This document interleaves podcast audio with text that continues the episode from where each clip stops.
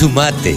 Entre todos hacemos la mejor radio, la radio del campo. Ahora estamos en comunicación con Pablo Adriani, el gurú de los periodistas agropecuarios que analizan mercados y que la tiene clara y que en cualquier momento van a tener una sorpresa, o vamos a tener una sorpresa todos que les vamos a, a regalar con, con Pablo. Hola Pablo, ¿cómo te va?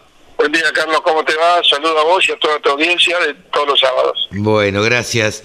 ¿Cómo, cómo estuvieron los mercados esta semana? ¿Cómo se han comportado? Yo te diría, Carlos, antes de, de- de comentarte lo que pasó y lo que va a pasar, que le digamos a la audiencia que todo lo que yo y vos, nosotros hemos presentado sobre mercados, todos las, los anticipos de lo que va a pasar, lo hicimos en esta radio.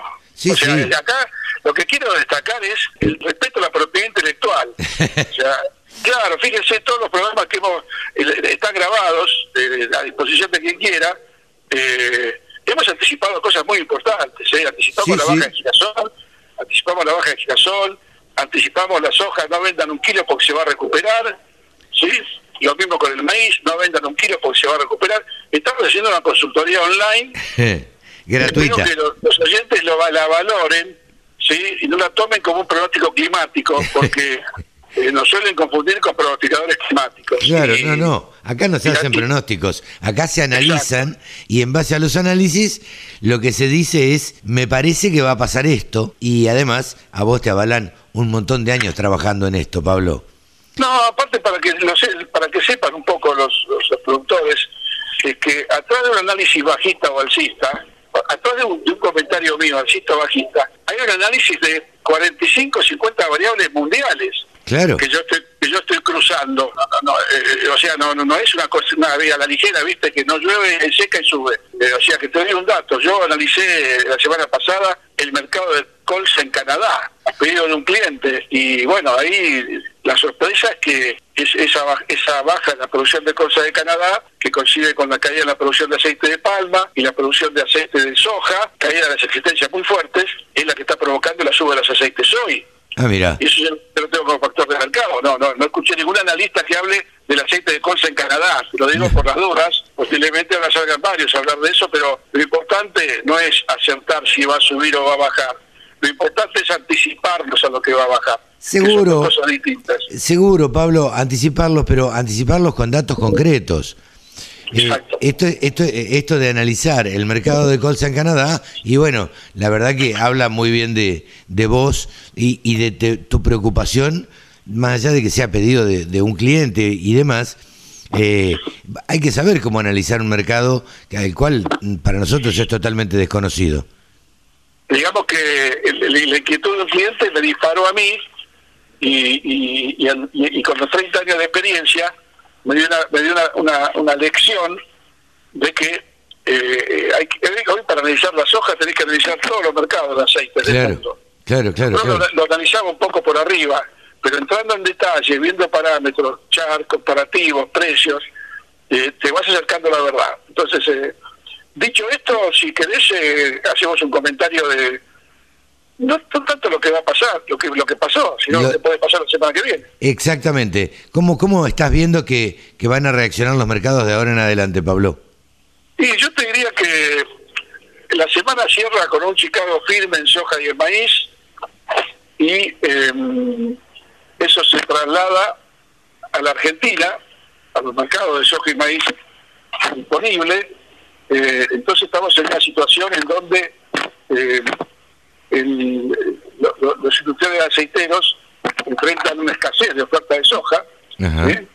y, y eso tiene un impacto inmediatamente en los precios, con lo cual yo te diría que la soja, creo que lo dijimos hace un par de semanas, pero lo repito, está muy cerca de volver a los 350 dólares, ¿eh? Claro. anótenlo, fírmenlo y, y si me apurás un poco, no sé si va a seguir subiendo. ¿Por qué digo esto? Porque en este momento hay una preocupación muy seria en Estados Unidos con el factor climático, eh, la situación de oferta y demanda interna en soja en Estados Unidos es muy ajustada, eh, los, mapas de monitores de, sequía están viendo que la, sequía se está agravando en los estados del norte del Midwest y, corriéndose para los estados del sur, eh, los pronósticos de 10 días son de bajas, bajas, muy bajas precipitaciones y eh, elevadas temperaturas, con lo cual, como decimos, ladra y mueve la cola, eh, estamos ante un escenario alcista para, el complejo soja, ¿no? Sí, sí, Entonces, eh, los productores que nos están escuchando, les pedimos cautela a la hora de vender, no, no, salía, no, es momento de vender. Ese es un poco el mensaje. Sí, sí, sí, el mensaje sería no venda porque el mercado va a continuar firme. Eso como, como un resumen así a grandes rasgos de todo lo que puede pasar en los mercados eh, en poquito tiempo. Yo sé que vos estás apurado en el día de hoy y tenés otras obligaciones. Te agradecemos este contacto con la radio del campo y que nos hayas dado este panorama y, bastante positivo por otra parte. Exacto, y te redondeo un poquito con el mercado de maíz, donde la exportación va camino a un volumen récord de exportaciones de 38 millones y medio de toneladas, tiene comprada 36, le faltan comprar 2 millones, vos decís, ¿cuánto que le falta comprar? Y yo te digo, no, la semana pasada la exportación compró un millón de toneladas, con lo cual, claro. dos, millones, dos millones de toneladas la compran en dos semanas, máximo tres. Y ahí hay que aprovechar la firmeza del maíz estas dos semanas, porque una vez que la exportación cubra todo su saldo exportable, posiblemente se retire del mercado. Estamos en un escenario bajito. Bien, eh, clarito, conciso y bien específico el resumen de la semana o de lo que va a pasar o de lo que puede pasar la semana que viene. Pablo, te agradecemos muchísimo. Un abrazo grande. Un abrazo a todos. Gracias, Pablo. Pablo Adriani, aquí en los micrófonos de la Radio del Campo. La Radio del Campo. La mejor información del agro con la mejor música las 24 horas.